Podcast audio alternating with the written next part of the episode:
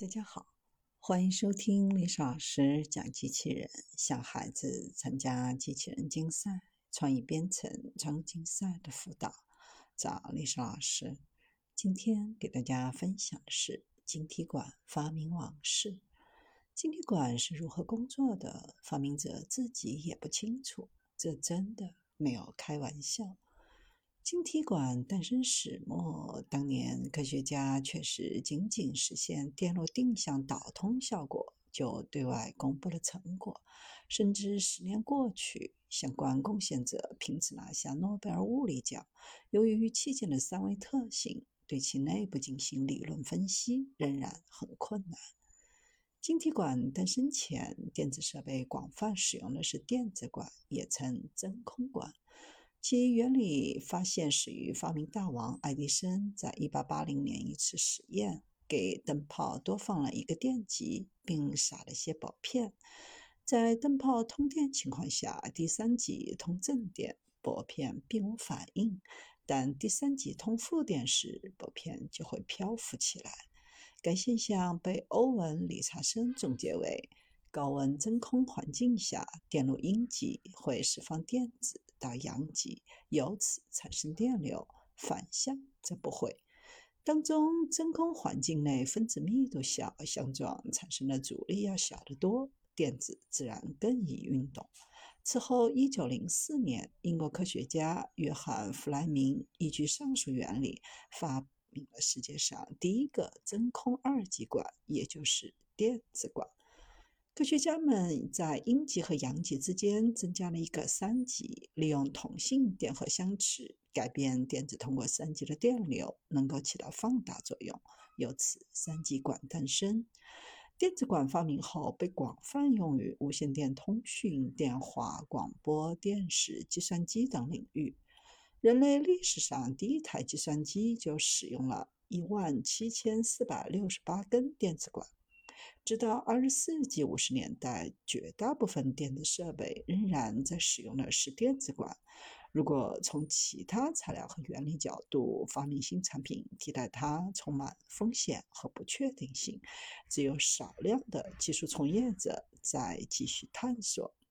一九四七年十一月，巴丁和布拉顿在实验当中发现了一个奇怪的现象：所使用的储半导体上。电子表面层似乎会阻挡施加的电场，不让其穿透半导体并调节电流。尽管没弄明白其中的原理，但到十二月，这两位就摸索了一个实现的方案：将两片相隔极小的金箔固定在一个塑料三角上，该部分连着一根弹簧，下方为半导体组。两片金箔作为两个电极。与半导体材料轻轻接触，由此就能实现类似电子管的定向导通效果。这是世界上第一枚点接触式晶体管的原型。鉴于晶体管工作依赖半导体材料特殊的导通性质，半导体时代由此拉开帷幕。尽管当时的科学家未能够清晰完整地将背后的原理说清。一些教科书直接忽略点接触式晶体管的介绍，但它确实是史上首个晶体管。后来，研究者们逐渐揭开其中的奥秘。这种晶体管基于拇指大小的 N 型主板构建，其上带有过量的负电电子，经处理，表面会有一层薄薄的 P 层，上面带有过量的正电荷，底部接地。在触板接触两个电极当中，一个带不超过一伏的正电压，另一个带四到四十伏的负电压。当通电的时候，电子从负电压一极流向正极，电流反向流动。反之，如果是加较大的正电压及较小的负电压，整个系统由于同性电荷相斥，将不导通。相比电子管，点接触晶体管的优势在于耗能低，无需考虑加热电极耗散的问题，无需真空环境，使用过程当中不容易损坏。当然，相比今天的芯片，它基本重也简陋，透着一廉价观。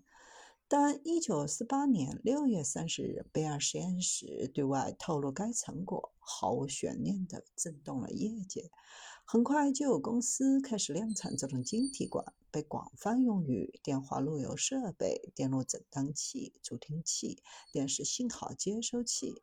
新发明也迅速地被应用到前沿军事和计算领域。历史上首台晶体管计算机诞生于1954年，是美国空军的机载计算机，其内部大量应用了点触式晶体管，运行功耗不超过100瓦，体积不超过一立方米，相当于占地一整个库房，自然称得上 supercomputer。今天我们已经很少接触点触式晶体管，因为它刚发明就被迅速替代。由于在申请接触式晶体管专利当中，两位下属没带上老板，老板为此感到不满，带有怨念。不到半年时间，老板就设计出了全新结构的双极结型晶体管 BJT。BJT 的原理与点触式相同，但结构大不一样。它自带两个 PN 节，向外有发射极、极电极和基极三个极点。以 NPN 结构的晶体管为例，在发射极和基极之间有一个较小的电压，在基极和极电极之间接一个较大的电压。充电后，少量电子填入中间的空穴，更多的电子会从。低压的发射极 E 极向极电极 C 极流动，这样就实现了定向放大器的功效。从结构就能看出，BJT 的晶体管结构更简单、更稳定、更可靠。这种设计迅速取代了原先的点接触式晶体管，并占据主导长达三十年。简单的结构为集成电路的诞生奠定了基础。直到后来的 C 模式出现。值得注意的是，BJT 结构与 Jeff 场效应看起来相似，但两者原理大不相同。BJT 是一种双极晶体管，当中涉及多数和少数两路载流子流动，而 Jeff 的三极为原极三极漏极，是一种单极晶体管。晶体管的发明在人类历史上是被成为标志性的事件。一九五六年，诺贝尔奖就颁给了前面所说的三个人：威廉·肖克利、约翰·巴丁、沃尔特·布拉顿。